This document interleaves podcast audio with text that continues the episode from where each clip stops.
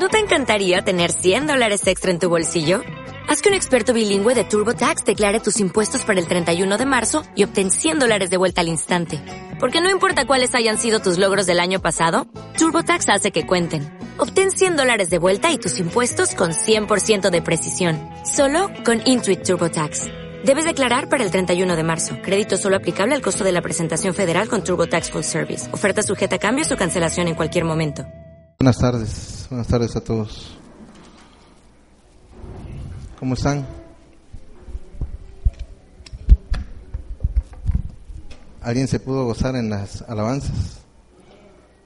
Realmente Dios es bueno con nosotros porque nos da no nos da, no nos da el pago realmente de lo que nosotros merecemos, sino Él siempre muestra su misericordia para con nosotros y por eso estamos aquí hoy, por su misericordia. Acompáñenme de favor a abrir sus Biblias en Juan 17.3. Nosotros estamos estudiando los atributos de nuestro Dios. Juan 17.3.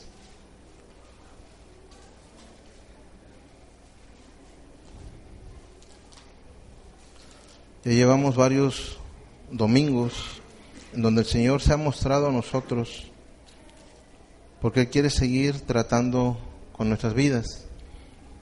Él sigue mostrándose a sí mismo por medio de la Escritura hacia nosotros. Y la razón, la razón es esta. Y esta es la vida eterna. Que te conozcan a ti, el único Dios verdadero, y a Jesucristo a quien has enviado. La única manera, la única forma de conocer al Dios verdadero y al único Dios verdadero es estudiando esa escritura, es escudriñando su escritura y dejar que el Espíritu Santo haga esa, esa obra en nosotros. ¿Para qué? A veces nosotros nos podemos preguntar cuál es la razón de venir aquí domingo con domingo, haber conocido yo ya al Dios eterno, al Dios omnisciente, al Dios omnipresente, y a veces nosotros no sabemos el por qué, no sabemos la razón. Y para nosotros debe ser siempre bien importante la razón de todas las cosas. ¿sí? Si yo levanto mis manos, debo saber por qué levanto mis manos. Si yo tengo que postrar mi rostro, debo saber por qué. Y si nosotros estamos aprendiendo hoy acerca de los atributos de nuestro Dios, debemos de saber por qué. Porque si no, simplemente no lo vamos a poder ocupar en nuestra vida. Simplemente va a llegar como un conocimiento y vamos a salir diciendo, hoy sé que Dios es omnisciente. Y la gente le va a preguntar, ¿y para qué te sirve eso? Y a lo mejor nosotros digamos, no, pues no sé, pero hoy ya lo sé. La razón por la cual nosotros debemos de conocer a nuestro Dios es que ahí está encerrada la vida eterna. En todos esos atributos de nuestro Dios está la vida eterna. Por lo tanto, es bien importante que nosotros conozcamos con exactitud cómo es nuestro Dios. Debemos de saberlo. ¿Por qué? Porque si no sabemos cómo es nuestro Dios, ¿cómo nos vamos a acercar a Él? ¿Cómo vamos a saber qué pedirle y qué no pedirle? ¿Cómo saber si Él verdaderamente está en cualquiera de nuestras situaciones? O a lo mejor nosotros pensamos que Dios a veces se cansa, a veces puede estar casi en cualquier lado, pero no. Entonces es bien importante que nosotros conozcamos en intimidad, en comunión a nuestro Dios. Y hoy vamos a conocer un atributo más de ese, ese nuestro Dios. Vamos a conocerlo, vamos a seguir conociéndolo más profundamente. ¿Para qué? Para que esa semilla que hoy vamos a, a, sembrar en nuestros corazones dé un fruto. Un fruto como parecido al suyo. Acompáñame de favor Salmo 86.5. Voy a, a, leer unos, aquellos que quieran anotar, pues vayan anotando. Porque son varios, varios versículos, entonces lo voy a estar leyendo. Salmo 86.5. Porque tú, Señor, eres bueno y perdonador y grande en misericordia para con todos los que te invocan. Salmo 99, 8. Jehová, Dios nuestro, tú le respondías, le fuiste un Dios perdonador y retribuidor de sus obras. Salmo 103, 2 y 3. Bendice alma mía a Jehová y no olvides ninguno de tus beneficios él es quien perdona todas tus iniquidades, el que sana todas tus dolencias. Uno más. Salmo 30 del 1 al 4. De lo profundo, oh Jehová, a ti clamo, Señor, oye mi voz, estén atentos tus oídos a la voz de mi súplica. Si mirares a los pecados, ¿quién, oh Señor, podrá mantenerse? Pero en ti hay perdón, para que seas reverenciado. Hoy el atributo que, que Dios quiere mostrarse a sus hijos, a su pueblo, a su iglesia, es, es que Él es un Dios perdonador. ¿Sí? Yo sé que muchos sabemos, sabemos de cierta manera que Dios perdona. Lo que, o lo que hoy nos interesa saber es cómo Dios perdona y qué puedo y qué tengo que hacer yo con ese perdón. Para empezar en, en el mundo secular, la palabra perdón significa olvidar la falta que ha cometido otra persona contra ella o contra otros, no guardarle rencor ni castigarla por ella y no tener en cuenta una deuda o una obligación que tiene otra con ella. En la parte bíblica, en la parte teológica, ¿sí? si nosotros vamos a las palabras que dijimos en los salmos, uno de ellos significa elevar. El perdón de Dios eleva. ¿Qué es lo que eleva? Eleva un rostro caído. El perdón de Dios simplemente llega y te levanta. Sin ese perdón uno va a estar todo el tiempo inclinado, todo el tiempo va a estar postrado. ¿Por qué? Porque el pecado lo estará, lo estará teniendo así. El perdón de Dios es necesario para que nosotros nos levantemos. Esa es, esa es una, una de las razones, de las causas por la cual el salmista decía, el salmista se sentía caído, decía, pero tú eres un Dios perdonador, un Dios que me va a levantar después de haberme perdonado. Otra parte habla acerca de que simplemente cuando dice, pero tú en ti hay perdón, esa palabra perdón solo se encuentra una vez en toda la Biblia y significa curiosamente perdonar. Dios es un Dios de perdón y perdona significa simplemente voy a borrar todo lo que tú tienes conmigo y no me voy a olvidar más ni te voy a guardar rencor. Ahora bien, ahora bien, nosotros nos podemos preguntar hoy, ¿por qué Dios nos tiene que perdonar? ¿Por qué Dios tiene que ser un Dios perdonador? Si hemos conocido que Dios es amor, ¿por qué Dios tiene que ser perdonador? Romanos 3:23 nos dice la razón por la cual por la cual Dios tiene que perdonarnos. Y es por cuanto todos pecaron y están destituidos de la gloria de Dios. ¿Quién de nosotros podría estar en la presencia de nuestro Señor y decir, Señor, yo no necesito tu perdón? Yo soy lo suficientemente bueno como para no necesitar que me perdones. Yo me he justificado delante de los hombres y a mí mismo he hecho tantas cosas buenas que a lo mejor y tú puedas estar en deuda conmigo. Pero la Escritura nos dice que no es cierto. La Escritura nos dice que cada uno de nosotros hemos pecado. Y hemos pecado muchas veces. Por lo tanto, sabemos que el pecado, la paga del pecado es la muerte. Si Dios no fuera un Dios perdonador, nosotros no tuviéramos una oportunidad. Nosotros simplemente a la hora de haber pecado, en ese momento nosotros ya estuviéramos desechados. En ese momento ya estuviéramos muertos, ¿sí? Entonces es bien importante saber entonces por qué Dios tuvo que ser un Dios perdonador. ¿De dónde sale el perdón? Sale de la misma naturaleza de Dios. De un Dios de amor nace la misericordia, nace todas esas cosas, incluyendo el perdón. Nosotros debemos de entender que no importa cuántas veces vengamos a la iglesia, que no importa cuántas cosas buenas nosotros hagamos, nosotros pecamos todos los días. Y es necesario ese perdón de Dios. Pero en el Antiguo Testamento, en el libro de, de Levíticos, Dios nos muestra, nos muestra, le muestra a su pueblo, al pueblo de Israel, que cada vez que ellos pecaren, le escribe una ley que dice que es necesario hacer ciertas cosas para que puedan obtener perdón de sus pecados.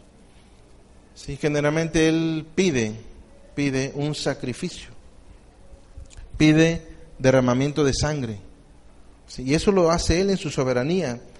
Él dice al pueblo de Israel, es necesario, para toda clase de perdón, es necesario que haya un derramamiento de sangre. Y entonces empieza a ser sacerdotes y empieza a dejar todo, toda una estructura en donde decía con, con, con lujo de detalles cómo tenía que hacer eso. el pastor nos ha enseñado esas ofrendas para el pecado y, hemos visto, nos han enseñado que eran bien complicadas de hacer. Si teníamos que hacer toda una serie, todo un ritual, ¿para qué? Para que al final la sangre de un, de un animal tapara, tapara los pecados del pueblo. Esa ley para Dios no ha sido invalidada.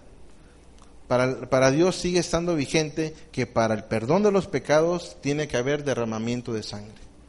Es una ley, Él lo pone así. Y entonces nosotros empezamos desde aquellos tiempos andar sacrificando animales. Y sacrificamos animales, pero dice la Escritura que eso llegó a ser cansado, que eso llegó a ser tan grande el pecado, ¿sí? que era demasiado el trabajo. ¿sí? Mas sin embargo Dios, sin embargo Dios, es un Dios perdonador. Dios ve nuestra situación, ve a su pueblo perdiéndose por, por culpa del pecado y entonces Él decide, decide. Romanos 8:32. Vamos a empezar a, a conocer cómo Dios, en vez de que en su soberanía simplemente derogar esa ley, Él simplemente la hace más perfecta. Simplemente Él lo hace mejor todavía. Dice que en la ley la ley era buena, mas sin embargo en la gracia somos perfectos. Y Dios va simplemente mejorando esa ley. Nosotros dejamos de vivir bajo la ley y vivimos bajo la gracia. Y en esa gracia dice, el que no escatimó ni a su propio Hijo, sino que le entregó por todos nosotros. Dice después, ¿cómo no nos entregará también con Él todas las cosas? Y empezamos a ver algo, algo acerca del perdón. Empezamos a ver algo que a nosotros en nuestra mentalidad hoy, a pesar de que ya lo sabemos, a pesar de que nos lo han dicho muchas veces, yo quiero que piensen, ¿quién, de nosotros entregaría a su hijo? Por perdón de alguien que no quiere ser perdonado. Lo hemos leído tantas veces, lo vemos de una manera superficial, pero los que somos padres, yo le quisiera preguntar, ¿realmente nosotros podríamos entregar a nuestro propio hijo? Y empezamos a darnos cuenta que el perdón de Dios es un perdón difícil de hacer. Para que Dios pudiera mostrarse como un Dios perdonador, Él no mandó a otro, Él no mandó a la, al arcángel, Él no mandó a un serafín, a un querubín, Él mandó lo que tenía. Dice el, libro de Filipenses, que no escatimó ser como Dios, no quiso ser como Dios, ¿sí? no quiso ser igual que Dios porque él sabía que su pueblo, él sabía que todos aquellos que lo iban a recibir no podían con el pecado. ¿sí? Entonces él voluntariamente, ¿sí? voluntariamente le dice al Padre, yo quiero ser propicio a ellos, yo quiero entregar mi vida ¿sí? por ellos. Así es el perdón de Dios. El perdón de Dios es sacrificial.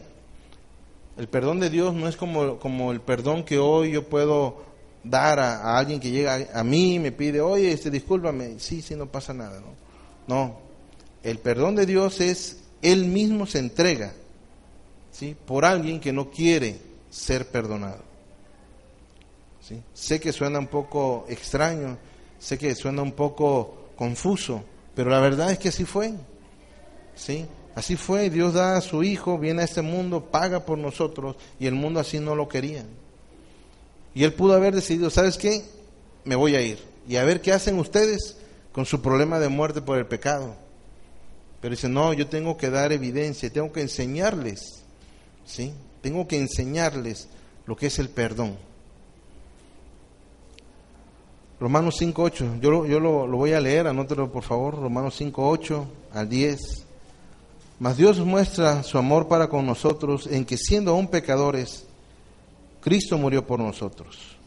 Pues mucho más estando ya justificados en su sangre, por él seremos salvos de la ira. Porque si siendo enemigos fuimos reconciliados con Dios por la muerte de su Hijo, mucho más estando reconciliados seremos salvos por su vida. Debemos de entender esta parte y esa parte lo debemos de tener bien claro. No fuimos reconciliados porque nosotros fuéramos buenos. No fuimos reconciliados porque alguno de nosotros lo mereciéramos. Debemos entender que el perdón no se da porque la otra persona merece ser perdonada. El perdón sale de un corazón agradecido, de un corazón cambiado, de un corazón transformado. ¿Sí? ¿Cuántos de nosotros en el mundo merecemos el perdón de Dios? Nadie merecemos el perdón de Dios. Esa es una verdad y lo fue en aquel tiempo, lo sigue haciendo actualmente. Mañana y dentro de un año va a ser una verdad.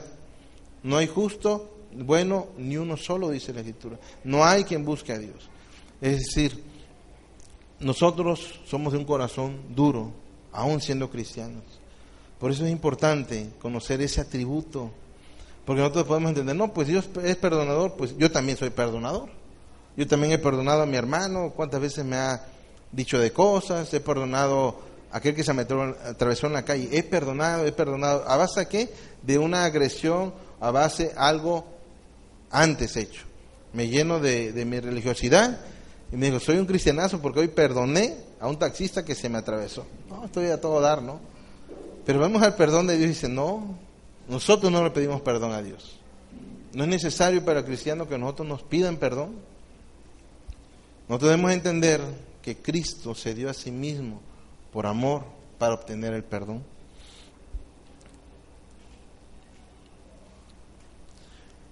Acompáñame por favor Colosenses 1, 21 y 22. Vamos a, a seguir entendiendo que Dios siendo Dios simplemente pudo haber dicho allá en los cielos, yo desde aquí los he perdonado. Ya no tienen que hacer nada, hijos míos. El Dios que todo lo puede, el Dios todo soberano, los ha perdonado. Pero la Escritura dice, vosotros también, que erais en otro tiempo extraños y enemigos en vuestra mente, haciendo malas obras, ahora os ha reconciliado en su cuerpo de carne por medio de la muerte, para presentaros santos y sin mancha irreprensibles delante de Él. La Escritura nos muestra que cuando Dios da a su Hijo para el perdón de los pecados, nosotros éramos sus enemigos. No éramos amigos de ellos. No éramos una iglesia, no éramos personas que le buscaran. La escritura dice que éramos enemigos. Nosotros hoy perdonamos generalmente a nuestros amigos, perdonamos a nuestros familiares, perdonamos a la gente que está cercana, pero un enemigo, ¿será que podamos perdonar? ¿Será que estaremos dispuestos a ofrecer algo de nosotros eso es el perdón de Dios. Y por eso voy a insistir en que nosotros conozcamos cuál es el perdón de Dios. Éramos enemigos, éramos contrarios a Él. ¿Sí? ¿Qué tan contrarios fuimos? Tan contrario que lo azotamos, que lo escupimos, que lo vituperamos, ¿sí? Que, que, que le pusimos una vestidura para burlarnos de Él. Así éramos de enemigos. No éramos unos enemigos que simplemente no pasara nada con Él, no. Fuimos y le dijimos, crucifíquenlo, crucifíquenlo estando ahí todavía seguíamos diciendo cosas maledicientes ante, ante Él. Y Él en la cruz, en la cruz, ¿qué es lo que dijo para nosotros? El perdón de Dios manifestado en, en nuestra vida, ¿cuál fue? Señor, Padre, perdónalos porque no saben lo que hacen. ¿Se imaginan al Dios vivo viniendo en cuerpo, en carne a este mundo? siendo molido por, por, nuestra, por nuestros pecados, siendo prácticamente desfigurado, todo ensangrentado, y nosotros siendo enemigos de Él. Si Dios viéndolo desde lo alto diciendo, he ahí, he a mi hijo para que ustedes obtengan el perdón. Y nosotros, ¿cómo, ¿qué hicimos? Nosotros, dice, dice Pedro, ¿no? Ustedes lo mataron. Todos aquellos que somos enemigos de Dios, todos aquellos que no somos su voluntad, no hacemos su voluntad, somos esos de nosotros, ustedes lo mataron. Pero Dios muestra cuál es el perdón. Dios muestra cómo el cristiano debe perdonar. Aun cuando, cuando esa persona nos ofenda, aun cuando nos esté hiriendo, aun cuando nosotros queremos hacer el bien y Él simplemente nos, nos rechaza, y no solo nos rechaza, nos insulta, y se mete con lo más preciado de nuestras vidas. Si nosotros debemos decir al Padre, perdónalo. Es difícil, ¿no? Cuando yo estaba estudiando esto, yo decía, ah, qué difícil es ese perdón. Qué difícil haber sido para Cristo realmente morir sabiendo que ni uno de nosotros lo íbamos a tener por Salvador. Y lo seguimos haciendo. Nosotros muchas veces decimos, no, si yo hubiera estado en aquella situación, yo no lo hubiera crucificado. Es lo primero que decimos, ¿no? Nos llenamos de religiosidad y decimos, yo no lo hubiera hecho. Pero lo seguimos haciendo cada vez que nosotros pecamos. Cada vez que nosotros pecamos voluntariamente, tomamos en poco la sangre de Cristo en la cruz.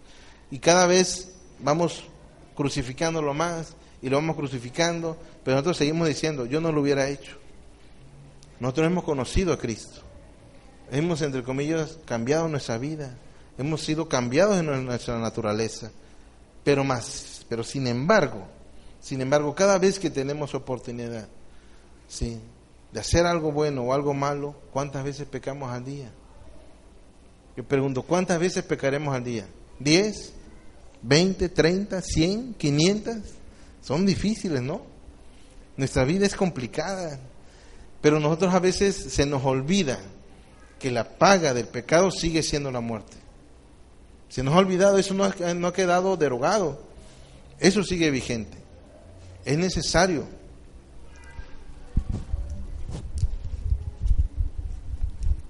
Es necesario que nosotros obtengamos ese perdón todos los días. Gracias. Es necesario que hoy nosotros cuando salgamos, gracias hermano, cuando nosotros salgamos de aquí, si salgamos diciendo, no soy como él. Salgamos nosotros diciendo, no, yo no, yo no he hecho eso. Ahora bien, ya más o menos sabemos, ya en el protocolo de, de, esta, de esta enseñanza, vemos a un Dios perdonador, pero ahora vamos a ver la parte en donde, donde Cristo, en donde Cristo mismo nos enseña el perdón, cómo uno debe de, de como cristiano, perdonar. Juan 1,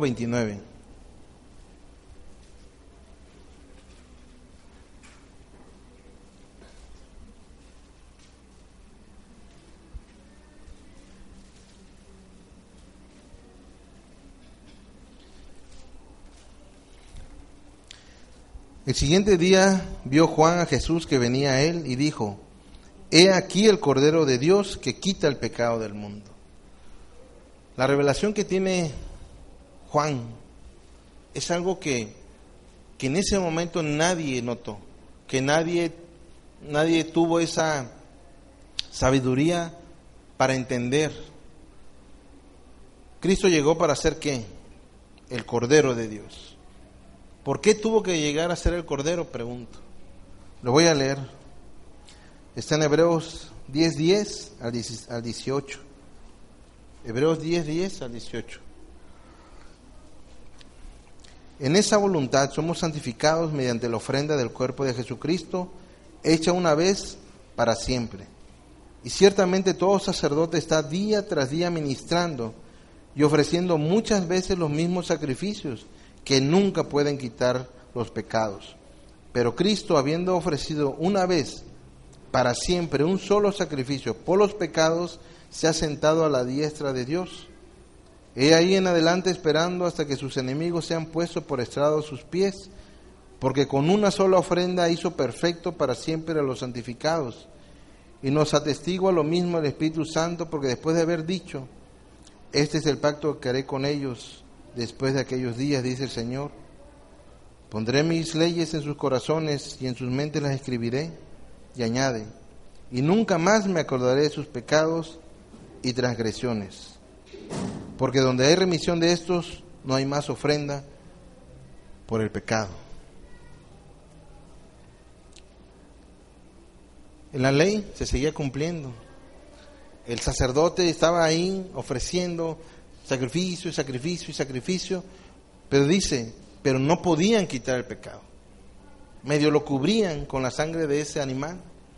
Pero ¿qué pasaba con ese pecado? Ese pecado seguía ahí y tenías que hacerlo y, seguirlo tapando día con día, día con día. ¿Por qué fue tan importante ese cordero inmolado? ¿Por qué es para nosotros tan importante que Cristo haya querido venir a morir por nosotros? Porque Él era perfecto. ¿sí? Porque ese sacrificio era de un cordero inmolado, puro, santo y perfecto. Y entonces ese sacrificio, esa sangre, no nos cubre como tal el pecado, lo quita. entienden esa, esa parte. Cuando nosotros llegamos a Cristo, ¿sí? hemos entendido, nos han dicho muchas veces que la sangre de Cristo, dice, nos limpia de todo pecado. Gracias Señor por eso. Pero no, no es una limpieza así como diciendo, oye, pero no, lo quitó. ¿Y qué dice? Y nunca más me acordaré de sus pecados. ¿Significan ese perdón? ¿Pueden identificar esa, esa gracia? Si nosotros aceptamos a Cristo en nuestro corazón a los 40 años, ¿como cuántos pecados traeremos? Ah, usted sí tiene muchos, ¿eh? Ah, no es cierto verdaderamente tenemos muchísimos, o sea, muchísimos, ¿no? O sea, es una, nosotros pusiéramos una lista, no terminaríamos. Nuestros pecados son millones de pecados, millones de pecados. Cuando Cristo, aceptamos a Cristo y aceptamos el sacrificio de Él en la cruz, su sangre es derramada sobre nosotros, ¿y qué hace? Quita todos los pecados. Todos los pecados hasta lo que hicimos cuando éramos pequeñitos. Se aquella que le robamos cinco pesos a nuestra hasta ese se acuerda él y lo, borró. ¿sí? Y lo quitó para siempre. No es un Dios que diga, ay, me voy. No. Entonces nosotros tenemos ahí, ahí una sabiduría que nosotros debemos de entender. ¿Por qué nosotros nos seguimos todavía atormentando por pecados del pasado? ¿Por qué todavía nosotros nos inclinamos nuestro rostro y decimos, Señor, perdónanos porque yo a los 20 años me robé algo. ¿Sabes qué nos dice el Señor? No sé de qué me hablas. Yo no sé de qué me hablas. Eso yo ya lo borré. ¿Sí? Entonces, ¿quién pone eso en nuestros pensamientos? Dice que hay un, un adversario, un enemigo, que está día y noche acusándonos. ¿sí? ¿Y por qué pone esos pensamientos en nosotros? Porque de pronto dice, mira, acuérdate mujer, que tú fuiste infiel hace 10 años. Y tú dices, sí, cierto, y vuelves y vuelves a clamar al Señor cuando Él ya te perdonó. ¿sí? Es porque el adversario quiere minimizar la sangre de Cristo. Quiere que nosotros pensamos que no fue suficiente. Quiero que nosotros pensamos que Dios se sigue acordando de nuestros pecados, lo cual no es verdad. Lo cual, según la Escritura, Dios ha quitado de nosotros todo pecado que hayamos hecho, no importa el tamaño de ellos. O sea, la sangre de Cristo, la sangre, el sacrificio de nuestro, de nuestro Señor es suficiente. Si nosotros hubiéramos sido asesinos, si nosotros hubiéramos sido adúlteros, si nosotros hayamos sido lo que hayamos sido, no hay pecado más grande que el perdón de Dios. No hay pecado, hermano. O sea, y que el enemigo no juegue en tu cabeza, que el enemigo no diga que la sangre de Cristo no es suficiente para haber borrado todos nuestros pecados. Pero Dios tiene misericordia de nosotros. Nosotros, nosotros ahorita podemos pensar, entonces, ¿por qué sigo recordando mi pecado? ¿Por qué me sigo acordando como si fuera ayer o antier de, de, esa fechoría que yo hice? La razón es, es la siguiente. La razón es la siguiente. Génesis 1.26. Vamos a rezarnos un poquito para ver por qué, por qué es importante conocer ese, ese perdón. Por qué fue importante conocer que Dios realmente ya no se acuerda de mis pecados. Yo sí me sigo acordando de ellos, la verdad. Y a veces como que siento indebilidad y voy y corro a Él y le vuelvo a pedir perdón por el mismo pecado, como diciendo, hey, ¿cuántas veces tengo que morir por ti, no? Ya fue, dice. Créelo. Ya mis, tus pecados delante de mí ya no son. La escritura nos dice, entonces dijo Dios, hagamos al hombre a nuestra imagen, conforme a nuestra semejanza. Hasta ahí vamos a quedarnos. Nosotros, debemos de, nosotros fuimos hechos de acuerdo a la imagen y semejanza de nuestro Dios. Por lo tanto, por lo tanto, yo hoy en, en, mi cuerpo, en mi carne, dicen que yo me parezco a mi papá y los que conocen a mi padre dicen verdaderamente tú, tú te pareces a tu papá. Pero yo he cambiado mi naturaleza gracias a Dios. Gracias a Dios, Él ha hecho esa obra milagrosa en mi vida y ahora tengo una naturaleza nueva, tengo un padre nuevo. Por lo tanto, ¿en quién me tengo que parecer hoy? Yo este, este cuerpo hermoso no lo puedo cambiar. Es que Dios todo lo que hizo lo hizo bueno, dice la Escritura. Pero en mi interior, Ajá. En mi naturaleza me tengo que parecer a mi Padre Celestial. Me tengo que parecer a Él, tengo que caminar sus caminos, tengo que tener sus pensamientos, tengo que tener su Santo Espíritu. Así. Porque entonces es importante conocer cómo es mi Padre. Porque me va a servir como un espejo. A decir, oye, pues yo no me parezco tanto a este, me parezco más al otro. Entonces, bueno, dice la Escritura, entonces fíjate de quién eres hijo. Yo soy hijo de Dios, dice la Escritura. Yo he creído en Él y quiero santificar mi vida por medio de su palabra. Entonces hay un proceso que está surgiendo en, nuestro interior, cada uno de nosotros, que hemos nacido de nuevo. Tenemos que saber que nosotros debemos de perdonar de la misma manera que Dios perdonó. De la misma manera. ¿Por qué? Porque si no, entonces no nos estamos pareciendo a nuestro Dios. No sé si, si están entendiendo ese punto. Todo aquel que es nacido de nuevo tiene que perdonar de la misma manera que Dios nos ha perdonado.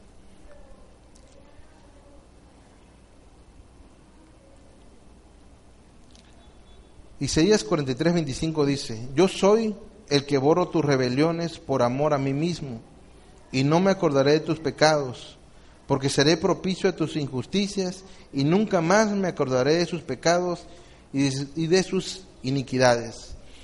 ¿Quién aquí hoy estaría dispuesto a decir, aquella persona que, tiene algo en contra de nosotros, decir, hey, borrón y cuenta nueva? ¿Quién de nosotros podría decir eso? ¿Quién de nosotros querría decir eso hoy? Borrón y cuenta nueva. ¿Quién? ¿Alguien que, que quiera decir? ¿Alguien que hoy haya sido, pues, movido por su palabra, que hoy ha sido confrontado por, la palabra de Dios y de pronto digas, no, pues sí, tengo varios, varios asuntos pendientes. Tengo varias cosas ahí que no he logrado perdonar. ¿Quién quisiera decir, hey, contigo quiero hoy borrón y cuenta nueva? Sabes que he decidido ya borrar y empezar de nuevo a hacer una lista, ¿no? El punto es que eso está mal.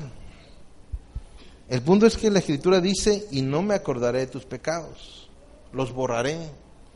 Entonces el cristiano hoy llega, lleva una lista. Mira, yo te perdono, eh, pero aquí te escribí que tal día te metiste con, con mi mamá. Pero yo te perdono. Y va otro y dice, no, pues mira, fulanito tal, le habló mal a fulano. Y ahí lo va anotando. Entonces cuando dice, no, si yo también lo borro. El punto que no es ese, el punto es olvidar. Ahí, ahí es donde el corazón tiene que hacer su obra. Es donde el Espíritu Santo tiene que dar el fruto. nosotros de manera intelectual podemos ir, ir discerniendo. Sí, me molestaste, pero no importa. Pero yo pregunto, ¿te acuerdas de eso? No, pues sí, sí me acuerdo. ¿Me acuerdas de cómo iba vestido ese día? Ah, pues hay algo en tu interior que no está caminando bien. ¿eh? Dios dice que Él no se acuerda, borra, ¿sí? con un borrador que no puede volver a escribir. Entonces nosotros, nosotros, hoy Dios nos está mostrando, quiere cambiar parte de nuestra vida. Hoy Dios quiere quitar esas cargas, todos esos resentimientos, toda esa falta de perdón que ha habido en nuestras vidas. Hoy Dios nos ha mostrado cómo Él perdonó mis pecados, cómo Dios perdonó tus pecados, sus pecados, cada uno de sus pecados, Dios los perdonó de tal manera, ¿sí? de que lo hizo tan perfecto que ya no se va a acordar. Y no te lo va a repetir una y otra vez. No va a ir sobre, sobre usted diciendo, oye, fulanito, acuérdate que te perdoné hace dos años. No es así. Y Dios quiere que para que nosotros podamos ser libres, para que nosotros podamos realmente ser felices, para que nosotros podamos vivir ese gozo en el Señor, pregunto yo, ¿podremos ser gozosos teniendo esa amargura en nuestro corazón? No se puede. Cuidado, dice la escritura, de que haya una raíz de amargura, dice. La falta de perdón trae amargura en nuestro corazón. Si no, pónganse ahorita a pensar. ¿sí? Cuando piensen en aquel ser, en aquella persona que les ha hecho daño, a ver si pueden ser gozosos, a ver si realmente pueden sentirse felices y satisfechos. Y la verdad es que dicen, no, no, mira, nómbrame a cualquiera menos a ese. Y entonces dice la palabra, Dice Dios, entonces, ¿cómo puedes vivir en una comunión conmigo? ¿Cómo puedo yo tratar contigo si tienes esa raíz de amargura en tu corazón? Hoy Dios realmente, yo cuando estaba estudiando dije, hoy realmente Dios va a tratarnos duramente. Porque nosotros podemos decir cosas de nuestra boca hacia afuera, pero en nuestro corazón, en nuestro sentir, si cada uno de nosotros tenemos una persona que algún día nos hizo daño, ¿sí? que nosotros hemos decidido en nuestra mente no pensar en ello y pensamos que es perdón. Nosotros pensamos que, no, ya lo que fue borracho mi esposo, pues ya fue en su año, no me hizo daño. Pues la verdad es que cada vez que te acuerdas, cuando él llegaba borracho a tu casa y te golpeaba, te vuelves a sufrir. Vuelve a salir esa raíz de amargura. ¿Sí? Cada vez que te acuerdas cuando tu, tu esposo te engañó, tú dices, no, yo ya lo perdoné. Pero ves a esa mujer y vuelves a sentir ira. ¿Sí? Es una carga. ¿sí? Y Dios no quiere que nosotros carguemos con esa falta de perdón.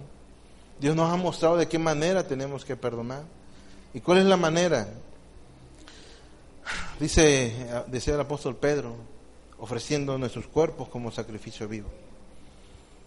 Es necesario que cada vez que nosotros tengamos que perdonar, tenemos que sacrificar algo. No se puede, o sea, es imposible que yo pueda perdonar a alguien que ese alguien ni siquiera me quiera pedir perdón. Ese es el perdón cristiano. El perdón cristiano es, ni aunque Él me pida perdón, yo lo tengo que ir y lo tengo que perdonar.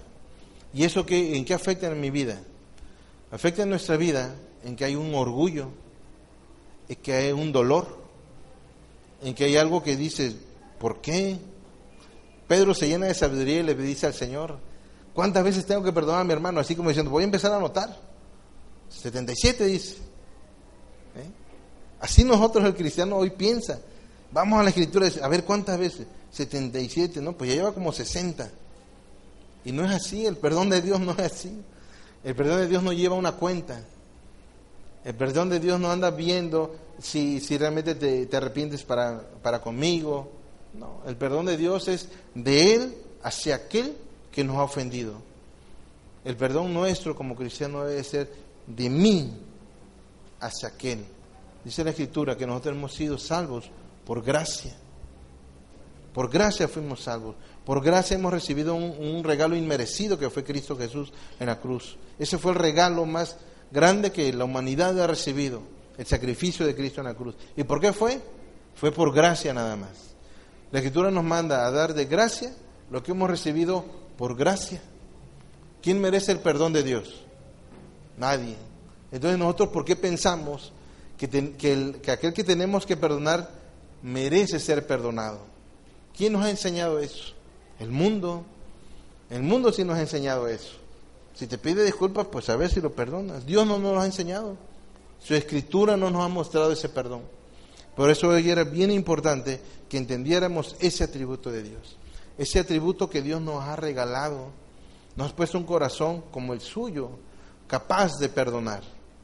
Si a lo mejor hoy no entendíamos, a lo mejor hace un rato no entendíamos, y estábamos engañados acerca de lo que era el perdón. Hoy sabemos, ¿sí? Que si hace 10 años, si hace 15 años, ¿sí? Jóvenes o ya nosotros adultos, a lo mejor nuestro padre se fue a la casa, ¿sí? Y a lo mejor quedó esa semilla, esa raíz de amargura, y nosotros pues la vida nos obligó a vivir así. Pero ¿qué pasa cuando vemos a nuestro padre? ¿Qué hay? ¿Habrá amargura? Habrá un resentimiento que dice, por tu culpa pasé muchos días del Padre en escuela sin ti, pero yo te perdono, dice. Ese no es perdón de Dios. Según la Escritura, eso no es perdón. ¿Sí? Según la Escritura, estás pensando, estás sintiendo que ya no te afecta. Creaste una coraza en donde eso de tu pasado ya no te afecta hoy. Pero, más, pero sin embargo, te afecta, yo tenía, tengo un amigo que tenía un caso muy similar. Su padre se había ido. Él dice, gracias a Dios que se fue porque era un borracho, llegaba y nos pegaba. Ya es un adulto, cuarenta y tantos años. Y dice, pero ya no me afecta. Pero cada vez que él hablaba de su padre, yo decía, sí te afecta. No, no, no, no me afecta. Digo, ¿y le has hablado? ¿Para qué? Me dice. Digo, ah, pero no te afecta. No, no, ya eso quedó en el pasado, dice. La verdad es eso, el cristiano vive así. El cristiano dice, ya no me afecta. Pero la escritura no te manda que no te afecte. Te manda a quitarlo, a despojarte de ese peso que no te deja caminar. ¿Sí? No podemos nosotros ser, ser completos teniendo esa carga tan pesada que es la falta de perdón.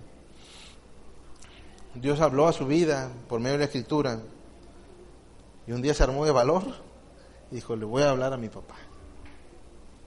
Yo le dije, como tú veas. Él empezó a base a, ser doctrinado, doctrinado, cuando él dijo, reconoció, sí tengo rencor a mi papá. Sí, estoy casi cerca de odiarlo. Cuando él hace unos meses me decía, no me afecta. Él había bloqueado esa, esa, esa, ese evento de su mente. Si él le había dado la espalda a algo que le había causado daño y había empezado a caminar, según él. Pero de pronto resulta que después de treinta y tantos años, después de treinta y tantos años tuvo que darse la vuelta, tuvo que regresar y aquel que lo había agredido cuando él era niño, llegó, dijo, papá, perdóname. Eso es difícil. Porque yo pregunto, ¿por qué él tenía que pedirle perdón? Si el que se fue, el que lo golpeaba, el que era borracho era su papá. Perdóname por tanto tiempo que ha pasado que no te he perdonado. Y yo le pregunté, ¿cómo te sentiste? Como si me hubiera quitado un peso de encima, me dice. Dice, yo había quitado de toda mi familia el nombre de abuelo con mis hijos. No existía la palabra abuelo. Nunca existía la palabra padre, dice, mi padre es en la casa. Cuando llegué de verlo, yo les dije, hijos, acabo de ir a ver a su abuelo. Dice, mis hijos se quedaron así como diciendo, ¿qué te pasó? Y mi esposa se quedó así como, no, ¿y qué, fue? ¿Qué pasó? Ya se murió. Dijeron, no, dice, ahí está vivo, dice. Ahí está vivo, dice. Ojalá, dice Dios, y logre tocar su corazón, dice. Dice, está bien amolado, dice.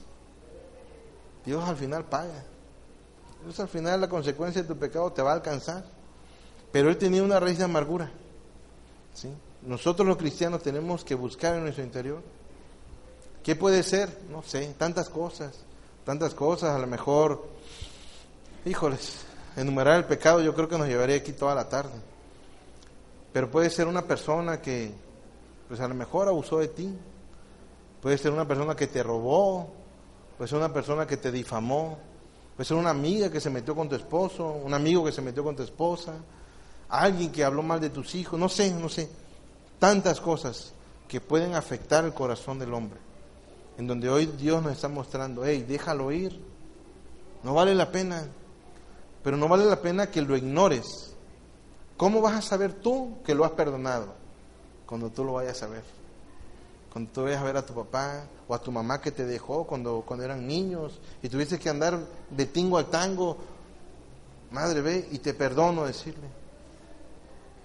Eso es lo que hoy Dios quiere de nosotros. Si, alguna vez, por ejemplo, las mujeres, pues su marido los dejó, ¿sí? ¿Qué tan difícil ha sido para la vida de esas mujeres? ¿Cuánto rencor cada vez que tenían que llegar en la noche, que no me alcanzaba eso, que mi hijo enfermo? ¿Cuánta carga para sus vidas? Dios hoy dice, hey, ya no más, ya perdónalo.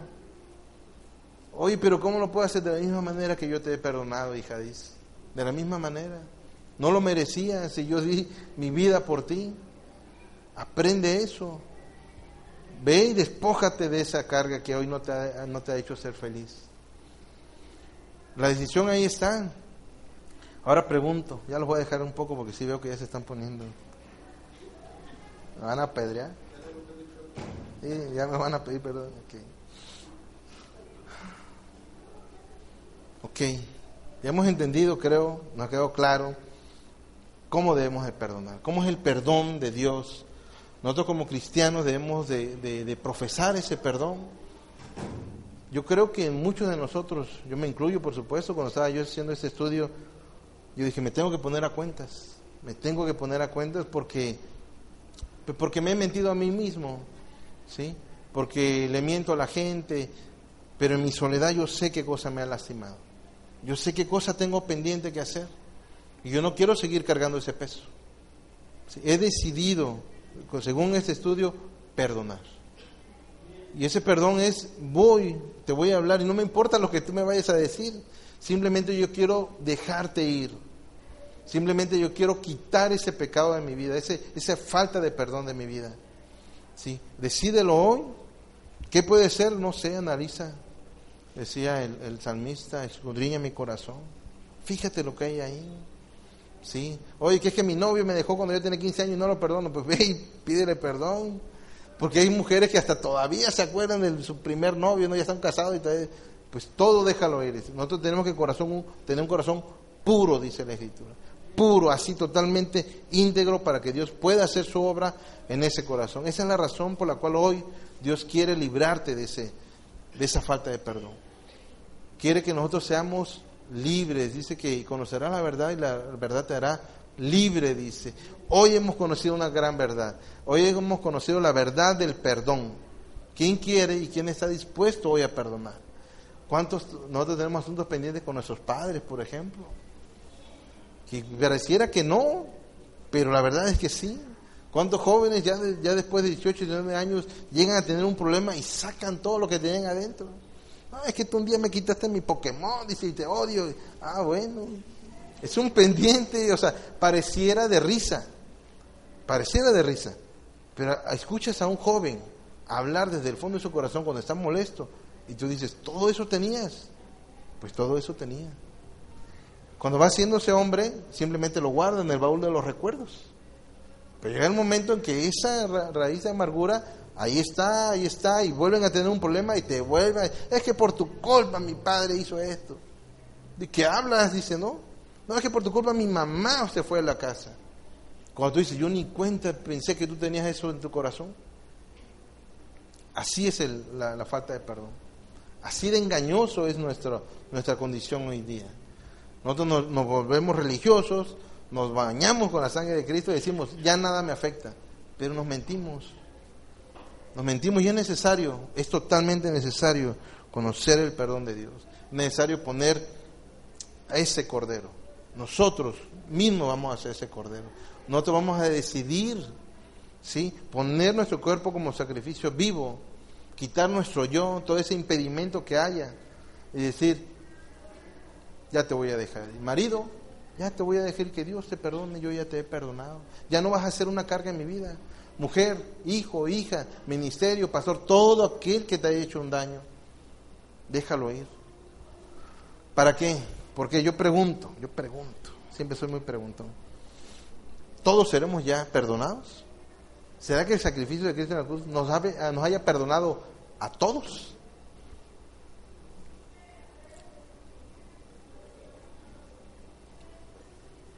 La respuesta es que no. La respuesta es que capaz de perdonarlo a todos. El sacrificio de Cristo en la cruz es capaz de perdonarnos a todos. Pero dice que sin arrepentimiento no se puede. Y ahí es donde nosotros empezamos otra vez, decir, oye, ya me habías dicho que ya me había perdonado Dios, ya me habías dicho que ya yo podía perdonar. ¿Y ahora qué? Ah, bueno, ahora resulta que tenemos que arrepentirnos. Ajá, y el arrepentimiento es algo que es totalmente espiritual. El arrepentimiento significa ir en contra de lo que hasta hoy he pensado y he caminado. Por eso el mundo ¿sí? no abraza a la cruz porque ¿quién no quisiera abrazar la salvación? Pero tú vas ahí a los pies de Cristo donde dices, a ver, a ver, a ver, sin arrepentimiento no se puede. El sacrificio y el regalo ahí está. La cruz del Calvario ahí está. La fidelidad de Dios ahí está y Él nunca va a llegar y lo va a bajar de ahí. Ya fue, consumado fue, dice la Escritura. Pero ahora es necesario que aquel que se acerque a Dios tenga que estar un corazón arrepentido. ¿Por qué no, muchas veces, por qué no podemos perdonar? Porque no nos hemos arrepentido de nuestro pecado. Porque Dios no ha hecho esa obra milagrosa en nuestra vida. Si hoy algo te estorba para perdonar, es porque quizá, quizá todavía no te has arrepentido. Mateo 18:35. Ese, ese capítulo completo habla, no lo voy a leer porque se nos hace tarde, habla de, de los dos deudores, así una reseña rápida. Habla de un deudor ante un juez que tenía una deuda que era impagable. grande era su deuda. Y él empieza a clamar, empieza a implorar, oye, perdona mi deuda, perdón. Si quieres irlo pasando así uno por uno, si quieres. Todo, todo el, capítulo, de donde empiezan los dos deudores. Y, y, empieza él hacer su obra, ¿no? Y ten misericordia de mí, le dice al juez. Y el juez de pronto dice, mira, está bien, tu deuda, que era impagable, ya, ya fue. Ya fue. Y ya me perdonaste hasta el último centavo te has perdonado. Hijo, y sale contento, ¿no? Así como nosotros, ah, Dios me ha perdonado, gloria a Dios, y aleluya, dice. Y saliendo, saliendo, nos encontramos con alguien que tiene algo en contra de nosotros, o más bien, yo tengo algo en contra de ella. Y ese otro deudor era el mismo, sale ese deudor y resulta que había uno que le debía mucho menos. Y empieza a ser severo con él y dice, me tienes que pagar hasta el último centavo, o si no te voy a meter a la cárcel. Él acababa de ser perdonado pero va con alguien que le debe algo y empieza a juzgarlo duramente. Y entonces dice, hey, a este hay que meterlo a la cárcel porque me debe. Y llega el juez y dicen, oye, fíjate lo que este está haciendo. Si entienden la, la, analogía, ¿no? Dice, mira, tú le acabas de perdonar una gran deuda, pero él no es capaz de perdonarlo. Entonces, ¿qué dice? Hey, agárrenlo y llévenselo. Dice, el último, así también mi Padre Celestial hará con vosotros si no perdonáis de todo corazón cada uno a su hermano sus ofensas. Es una condición. O sea, ya esto ya se vuelve una condicionante, se vuelve un mandamiento. Y los mandamientos se tienen que hacer sí o sí. Hay personas que dicen, mira, los mandatos, dice, no se discuten, se hacen. Y para Dios es igual. Sus mandamientos no se discuten, se obedecen.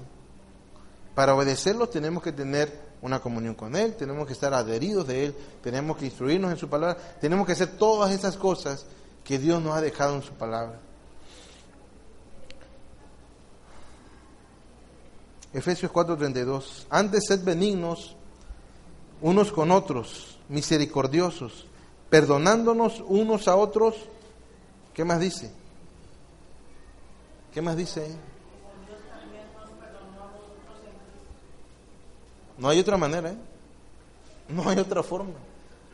El perdón cristiano es de la misma manera que Dios nos perdonó. De la misma forma. Es un perdón sacrificial. Es un perdón que no se entiende. Es un perdón que no necesita que aquel venga a pedirme perdón. Es un perdón que nace del corazón arrepentido del hombre. ¿Cuántos de nosotros repetíamos como loritos el Padre nuestro? Muchos, ¿no? Afortunadamente nuestros jóvenes yo creo que ya no tanto. Pero ahí dice la oración del Padre nuestro. Mas si perdonáis a los hombres sus ofensas, si no perdonáis a los hombres sus ofensas, tampoco vuestro Padre os perdonará vuestras ofensas, dice la Escritura. Esa es la, la razón. Perdona nuestros pecados, así como también nosotros perdonamos a quien nos ofende. Todavía me acuerdo. ¿Cuántas veces lo repetimos? ¿Y cuántas veces nuestra boca le dice al Señor, mira Señor, tú no te preocupes. De la misma forma que yo perdono, así perdóname, ni siquiera, ni siquiera te esfuerces. Yo mismo me voy a poner mi límite de perdón. Y ahí estamos batallando, ¿eh?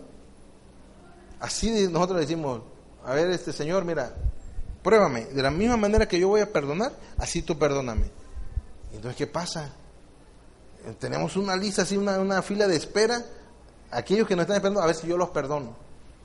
Pero llegamos al Señor y dice, Señor, perdóname. Y Él te dice, tú me acabas de decir. Así como tú has perdonado, así tienes tu perdón en automático. Así que nosotros no hemos perdonado, pues hay un problema. ¿eh? Hay un problema y es un problema grave. Dios tampoco te va a perdonar. Y no es porque Él no quiera. No es porque Él se haya arrepentido de su sacrificio. Es porque a ti algo te está estorbando. Y ese estorbo es la falta de perdón. Dios ha hablado en nuestra vida el día de hoy, hermanos. Dios ha hablado en nuestros corazones porque realmente qué difícil es perdonar. Realmente si hay algo yo creo que en la vida difícil de hacer es perdonarle a alguien que no que todavía sigue siendo grosero con nosotros, que todavía sigue siendo malo con nosotros, que todavía nos sigue causando daño. Dios así nos manda Amada a nuestros enemigos, dice la Escritura. Amada a nuestros enemigos. Bendecida a quien nos maldice. ¿Quién está dispuesto hoy realmente a decir, hey, yo quiero perdonar? Yo verdaderamente quiero ser llamado un hijo de Dios. Yo verdaderamente quiero recibir las bendiciones que Dios tiene para mi vida. Realmente quiero vivir una vida de plenitud y gozo en el Señor. Pero ¿por qué no lo he vivido? Porque a veces me acuerdo, porque a veces llega esa mujer, llega ese hombre, llega ese recuerdo. Satanás está ahí metido en tu mente día con día. Hey, no puedes ser feliz por esto.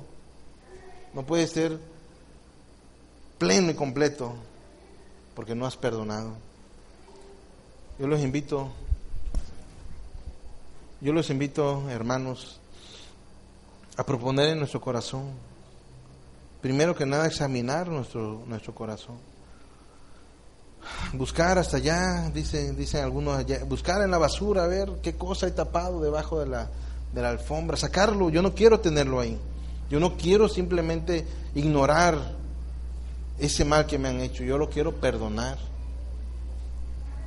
Yo quiero que hoy decidas, hermano, hermana, perdonar a tu padre, perdonar a tu mamá, perdonar a tu esposo, a tu esposa, perdonar a tus hijos, perdonar a aquel vecino, no sé, a tu tío. Tenemos tanto que perdonar, la verdad, pero Dios nos ha perdonado más que eso. Hoy nos ha enseñado que Dios es un Dios perdonador, que perdona nuestras iniquidades, nuestros pecados, nuestras faltas y que no se acuerda más de ellas, que quita la rebelión de nuestras vidas. Bendito Señor y Padre, yo te pido perdón, mi Dios, por esa falta de perdón que he tenido en mi vida, Señor. Yo te pido hoy, Señor, que el Espíritu Santo obre en mi corazón, Padre. Yo no quiero seguir, Señor, cargando estas, estas bolsas pesadas, Señor, de falsa, falta de perdón, Padre. Permíteme, Señor, oh Dios mío, cambiar este corazón duro que yo tengo, Padre. Hoy me has mostrado, Señor, que tú me perdonaste aún sin merecerlo, mi Dios. Que tú me perdonaste, Padre, viviendo yo siendo enemigo tuyo, viviendo en pecado, Señor. Viviendo en inmundicia, Señor, tú diste a tu Hijo unigénito, Señor, en propiciación de mi pecado, Padre. Yo quiero, Señor, parecerme un poco más a ti, Señor. Hoy quiero poner en vivo, Señor, mi vida, mis pensamientos, Señor, mi altivez, mi soberbia, Quiero sacrificarlo todo, Señor, en ese altar. Quiero que ese sacrificio, Señor, llegue con olor fragante, Señor, arriba en el cielo, Señor. Yo quiero, Señor, parecerme a ti, quiero caminar tus caminos, oh Padre. Señor, pon todo lo necesario, Señor, para, para que yo pueda ir con esa persona que me ha hecho tanto daño, Padre. Yo quiero, Señor, tener un corazón como el tuyo, mi Dios, un corazón perdonador, un corazón que olvide, Señor, el daño que me han hecho. Yo quiero, Señor, ser libre, Señor, de esa carga. Yo quiero, Señor, seguir avanzando, Señor, en esta carrera. ¿No te encantaría tener 100 dólares extra en tu bolsillo? Haz que un experto bilingüe de TurboTax declare tus impuestos para el 31 de marzo y obtén 100 dólares de vuelta al instante. Porque no importa cuáles hayan sido tus logros del año pasado, TurboTax hace que cuenten. Obtén 100 dólares de vuelta y tus impuestos con 100% de precisión. Solo con Intuit TurboTax. Debes declarar para el 31 de marzo. Crédito solo aplicable al costo de la presentación federal con TurboTax Full Service. Oferta sujeta a cambios o cancelación en cualquier momento.